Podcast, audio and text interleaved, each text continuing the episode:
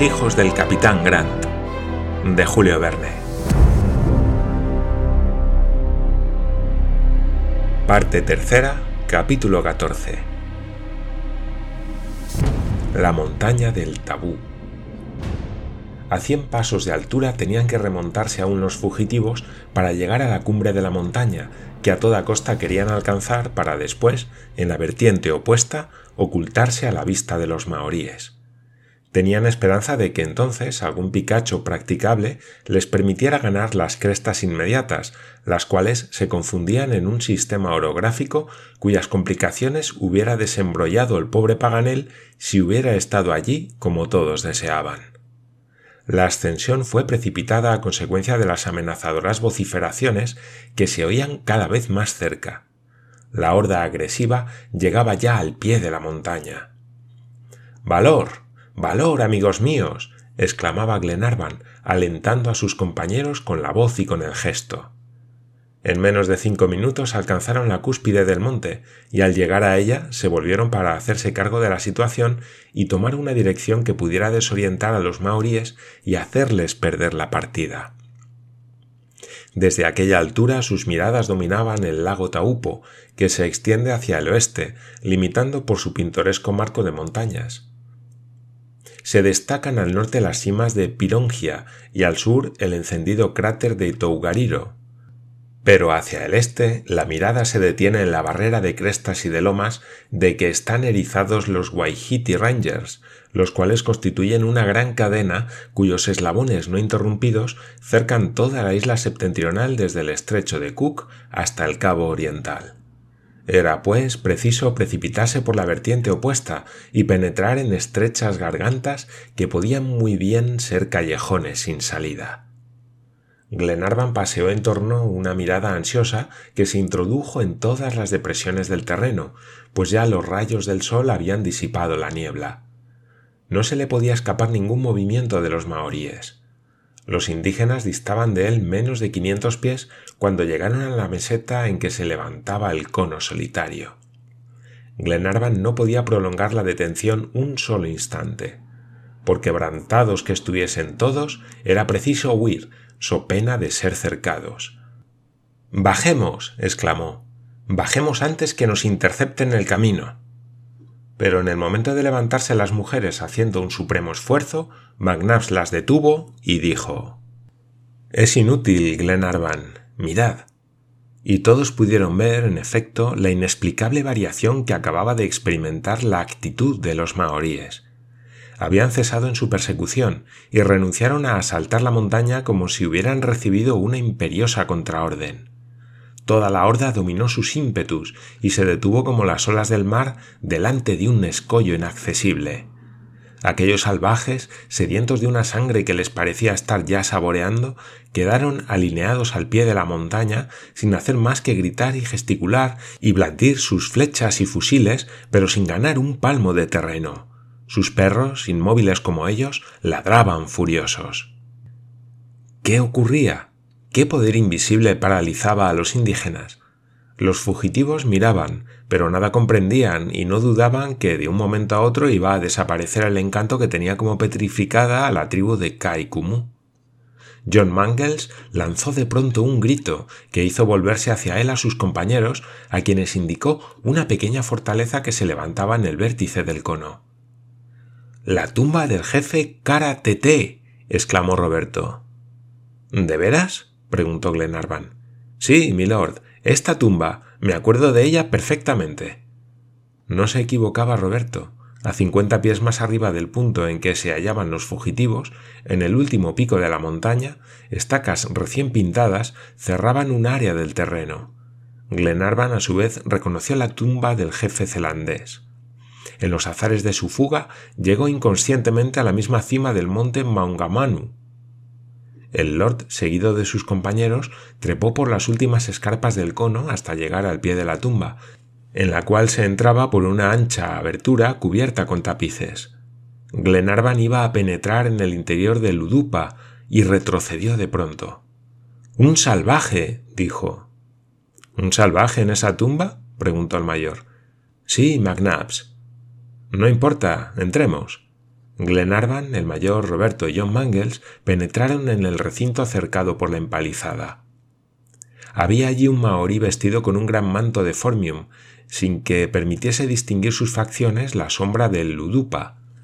Parecía estar muy tranquilo y almorzaba con la más completa indiferencia. Iba Glenarvan a dirigirle la palabra cuando el indígena, ganándole por la mano, le dijo con tono amable y en buen inglés Sentaos, querido lord, y almorcemos juntos. Era Paganel. Al oír su voz todos se precipitaron hacia él y abrazaron al excelente geógrafo. Habían encontrado a Paganel, a quien creían perdido para siempre. Les pareció a todos que personificaba a él solo la salvación común. Todos le interrogaron, todos deseaban saber cómo y por qué se encontraba en la cumbre del Maunganapu, pero Glenarvan, con una palabra, puso freno a las curiosidades inoportunas. Los salvajes, dijo. Me importan a mí mucho los salvajes, respondió Paganel encogiéndose de hombros. Los desprecio soberanamente. Pero ¿no pueden? Ellos son unos imbéciles. Venid a verlos. Todos siguieron a Paganel, que salió de Ludupa. Los zelandeses permanecían en el mismo sitio, rodeando el pie del cono, sin hacer más que gritar de una manera desaforada. Chillad, aullad, desgañitaos, estúpidas criaturas, dijo Paganel. Os desafío a que escaléis esta montaña. ¿Por qué? preguntó Glenarvan. Porque el jefe está enterrado en ella, porque esta tumba nos protege, porque la montaña es sagrada. ¿Sagrada?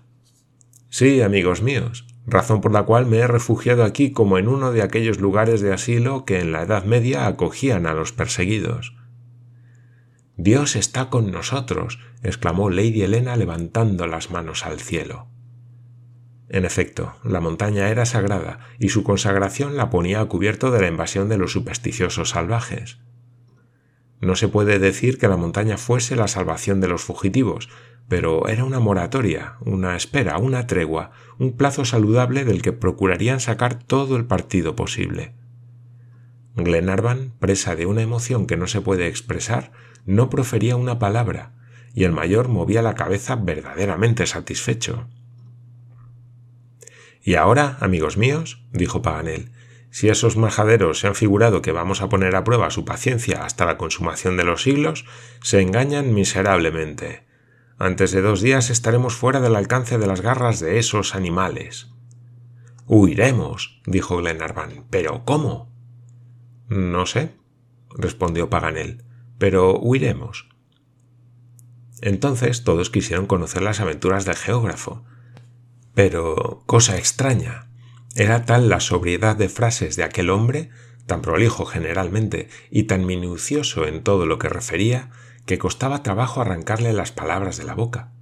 Paganel, tan amigo de contar propias y extrañas aventuras, no contestó más que con evasivas a las preguntas de sus amigos. Han echado a perder a mi Paganel, decía para sí McNabbs. Y en realidad había variado hasta la fisonomía del digno sabio. Se envolvía cuidadosamente en su manto de formium y procuraba evitar las miradas demasiado curiosas. A nadie se le ocultó cierta falta de libertad en sus maneras cuando se hablaba de él, pero todos, por discreción, hicieron ver que les pasaba inadvertida. Por lo demás, cuando no era él mismo el que se hallaba sobre el tapete, Paganel recobraba su buen humor habitual y resultaba tan hablador como de costumbre. En cuanto a sus aventuras, he aquí lo único que juzgó conveniente referir a sus compañeros una vez se hubieron sentado a su alrededor, junto a la estacada de Udupa. Cuando la muerte de Cara Tete, Paganel se aprovechó, lo mismo que Roberto, del tumulto de los indígenas y pudo evadirse del recinto del Pa. Pero menos afortunado que el joven Grant fue a parar en derechura a un campamento de maoríes cuyo jefe era de elevada estatura, de fisonomía inteligente y superior sin duda alguna a los guerreros de su tribu. Hablaba el inglés correctamente y saludó afectuosamente al geógrafo, con cuya nariz restregó la suya. Paganel no sabía si debía o no considerarse como preso, pero viendo que no podía dar un paso sin que le acompañase el jefe, supo muy pronto a qué atenerse acerca del particular. El tal jefe, llamado Iji, que quiere decir rayo de sol, no era un mal hombre. Los anteojos y el catalejo de Paganel le hicieron formarse una alta idea del geógrafo a quien unió particularmente a su persona, no sólo a fuerza de beneficios, sino que también con buenas cuerdas de formium, especialmente de noche. ¿Cómo fue tratado durante los días que duró su anómala situación al lado de Gigi? Bien y mal, dijo Paganel, sin dar otras explicaciones.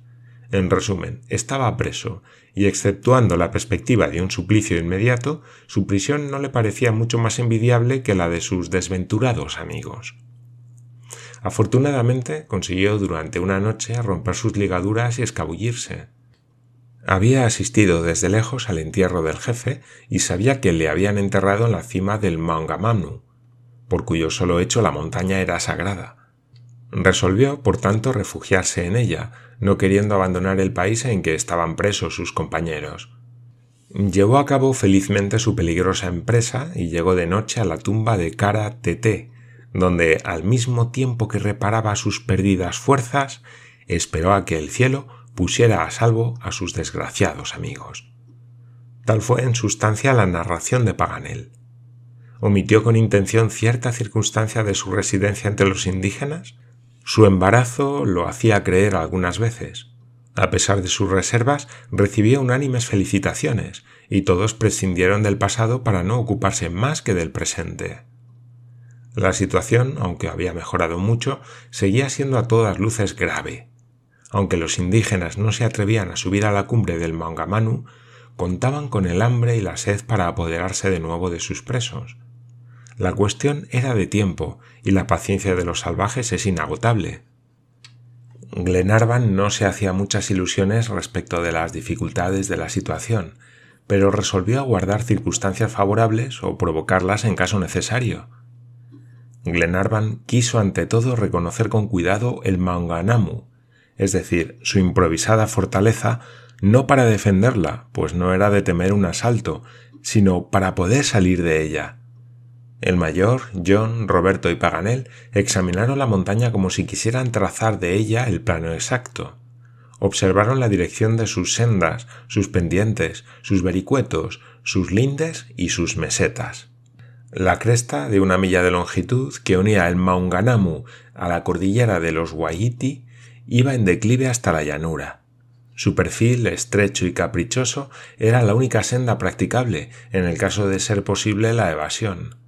Si a favor de la noche podían los fugitivos pasar por ella inadvertidos, tal vez podrían internarse en los profundos valles de los Rangers y hacer perder la pista a los guerreros maoríes.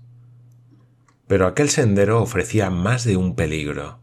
En su parte baja pasaba al alcance de las balas. Los indígenas, apostados en las pendientes de la colina, podían cruzar sus fuegos y envolver a los fugitivos en una red de plomo de la que no sería posible librarse. Glenarvan y sus amigos, que se adelantaron un poco por la parte peligrosa de la cresta, fueron saludados con una granizada de plomo de la que afortunadamente salieron ilesos. Llegaron hasta ellos algunos tacos de papel impreso, y por mera curiosidad recogió Paganel uno de ellos que descifró no sin trabajo.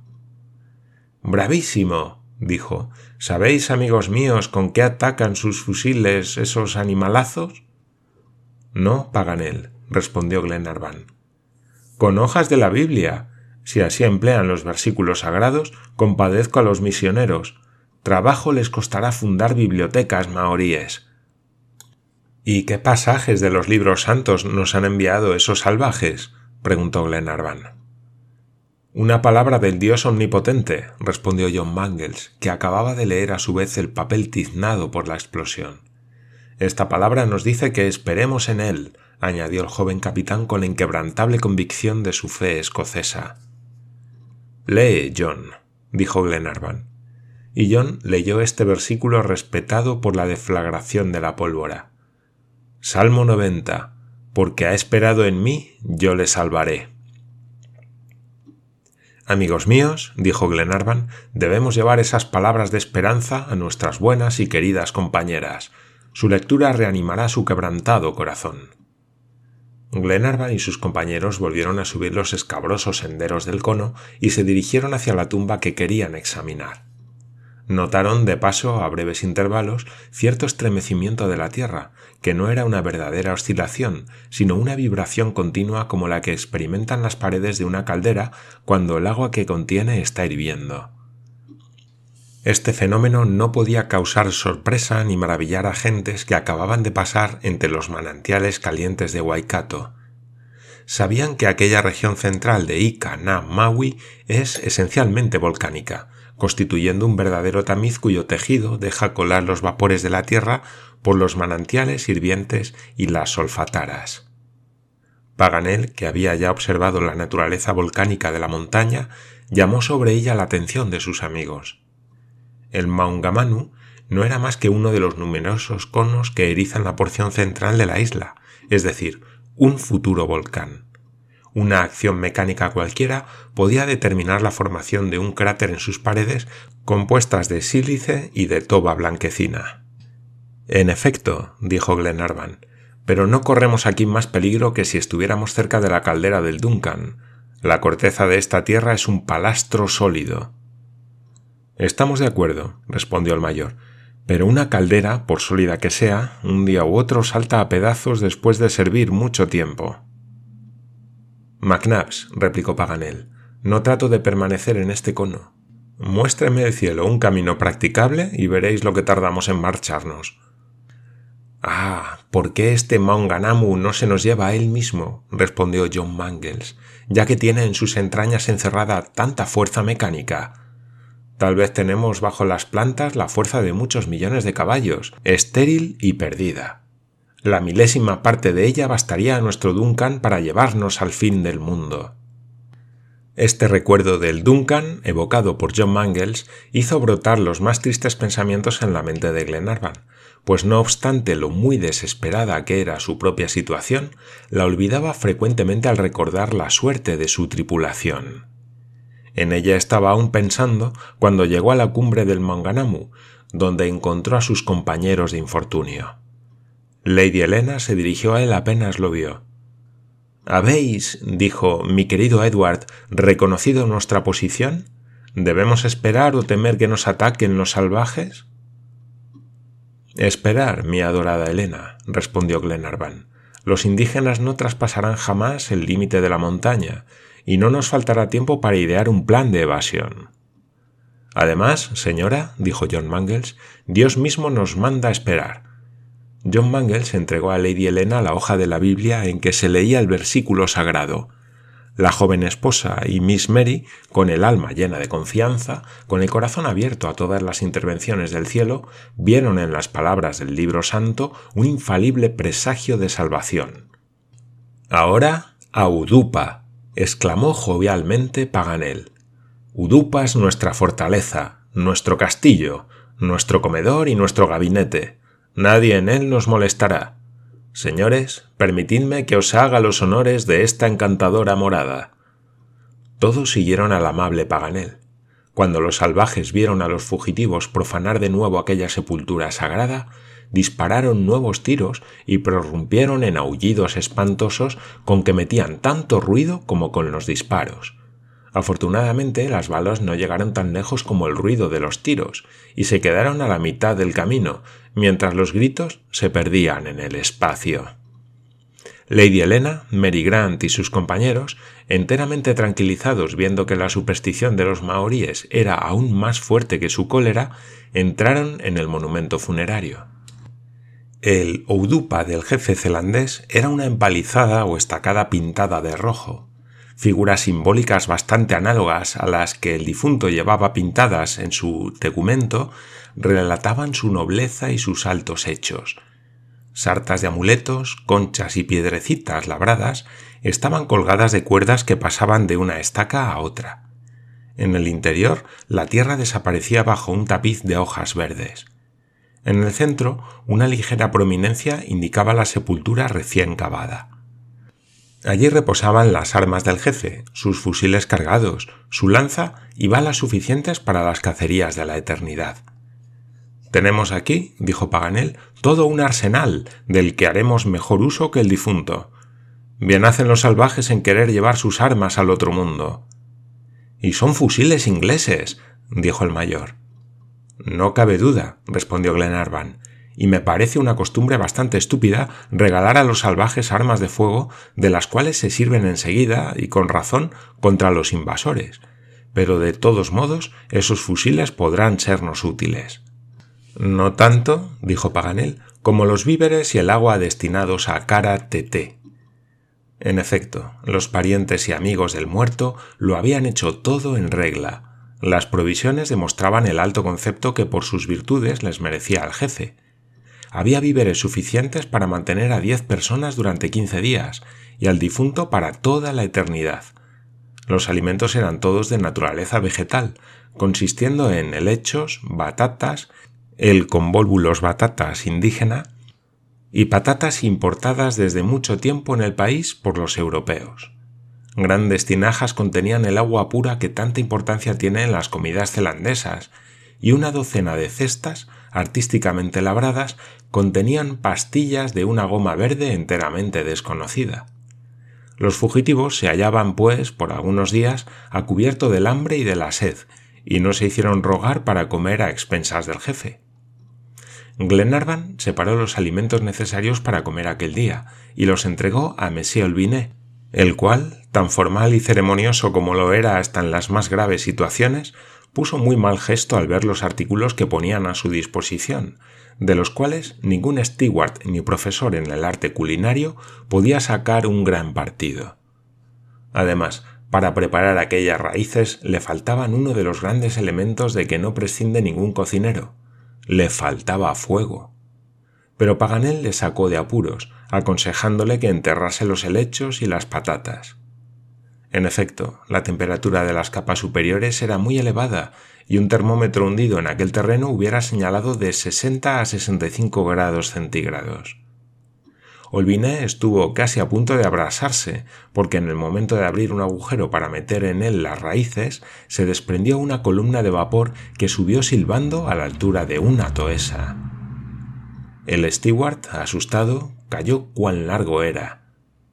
Cerrad la llave. Exclamó el mayor, y él y los marineros taparon el hoyo con pedazos de piedra pómez, mientras Paganel, contemplando pensativo el singular fenómeno, decía en voz baja Toma, toma, no es mala idea. ¿Por qué no? ¿Os habéis lastimado? preguntó McNabbs a Olviné. No, McNabbs, respondió el steward, pero no podía figurarme.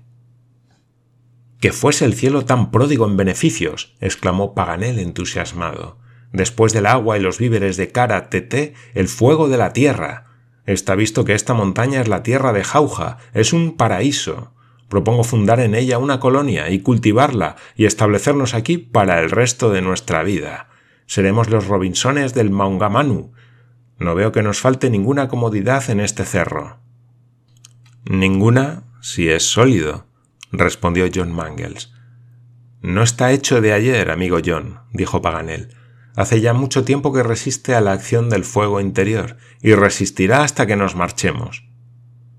El almuerzo está servido, anunció M. Olbinet con tanta gravedad como si se hubiese hallado en el ejercicio de sus funciones en el palacio de Malcolm. Inmediatamente los fugitivos, sentados junto a la estacada, empezaron una de aquellas comidas que desde algún tiempo les enviaba tan oportunamente la providencia en los momentos más críticos. No se hicieron dengues a los alimentos, pero se emitieron distintas opiniones respecto a la raíz del helecho comestible. Según unos, su sabor era dulce y agradable, según otros, tenía un gusto mucilaginoso, enteramente insípido, y comer helechos era lo mismo que comer paja, pues les pareció una sustancia sumamente correosa. Las batatas cocidas, o por mejor decir, asadas, sin más fuego que el que encierra la tierra en sus entrañas, eran excelentes y obtuvieron una aprobación unánime. El geógrafo hizo observar que Cara Tete no tenía motivo de queja. Satisfecho el apetito, Glenarvan propuso discutir, sin pérdida de tiempo, un plan de evasión. ¿Tan pronto? dijo Paganel con un tono de verdadera aflicción. ¿Pensáis ya abandonar este lugar de delicia? Pero, Monsieur Paganel, respondió Lady Helena, admitiendo que nos hallemos en Capua, sabéis bien que no se debe imitar a Aníbal. Señora, respondió Paganel, no me permitiré contradeciros, y puesto que queréis discutir, discutamos. Lo primero que debo manifestar, dijo Glenarvan, es que, en mi concepto, debemos intentar evadirnos antes que a ello nos obligue el hambre. No careciendo de fuerzas, que pueden muy bien faltarnos más adelante, debemos aprovecharlas, esta noche trataremos de llegar a los valles del este, atravesando favorecidos por las tinieblas la línea de salvajes. Perfectamente, respondió Paganel, si los maoríes nos dejan pasar. ¿Y si no nos dejan? hizo observar juiciosamente John Mangles. Entonces recurriremos a los grandes medios, respondió Paganel. ¿Disponéis de grandes medios? preguntó el mayor. Dispongo de tantos, replicó Paganel sin dar más explicaciones. No había que hacer más que esperar la noche para tratar de franquear la línea de los indígenas. Estos no se habían movido y hasta parecía que habían engrosado sus filas los rezagados de la tribu. Hogueras levantadas a trechos formaban un cinturón de fuego alrededor de la base del cono. Cuando las tinieblas invadieron los valles circundantes, pareció que el Maunganalmu brotaba de un inmenso brasero, al paso que su cima se perdía en una inmensa sombra. A seiscientos pies debajo de él se oían los gritos y murmullos del vivac enemigo. A las nueve, Glenarvan y John Mangles, aprovechando la oscuridad de la noche, que era muy densa, resolvieron practicar un reconocimiento antes de llevar a sus compañeros por aquel peligroso camino. Estuvieron bajando, sin producir ruido, durante cinco minutos, y avanzaron por el estrecho sendero que, a cincuenta pies de altura sobre el campamento, atravesaba la línea de indígenas. Hasta entonces iba perfectamente. Los maoríes, echados cerca de las hogueras, no vieron o afectaron no ver a los fugitivos, que dieron aún algunos pasos más. Pero de repente, a derecha e izquierda de la cresta, se rompió nutrido fuego de fusilería. Atrás, dijo Glenarvan. Esos bandidos tienen ojos de gato y fusiles de precisión. John Mangles y él desanduvieron el camino que acababan de seguir y llegaron pronto al lado de sus amigos, a quienes los disparos habían alarmado. Dos balas habían atravesado el sombrero de Glenarvan. Era, pues, imposible pasar por aquella interminable cresta entre dos filas de buenos tiradores. Hasta mañana, dijo Paganel, y ya que no podemos burlar la vigilancia de esos tunantes, me permitiréis servirnos un plato de mi cocina. La temperatura era bastante fría. Afortunadamente, Cara había llevado a la tumba sus mejores mantas y sábanas de formium, en las cuales se envolvieron los fugitivos sin ningún escrúpulo, y escudados por la superstición indígena, durmieron tranquilamente al abrigo de las empalizadas, tendidos en el tibio suelo, que estremecía incesantemente la reprimida efervescencia interior.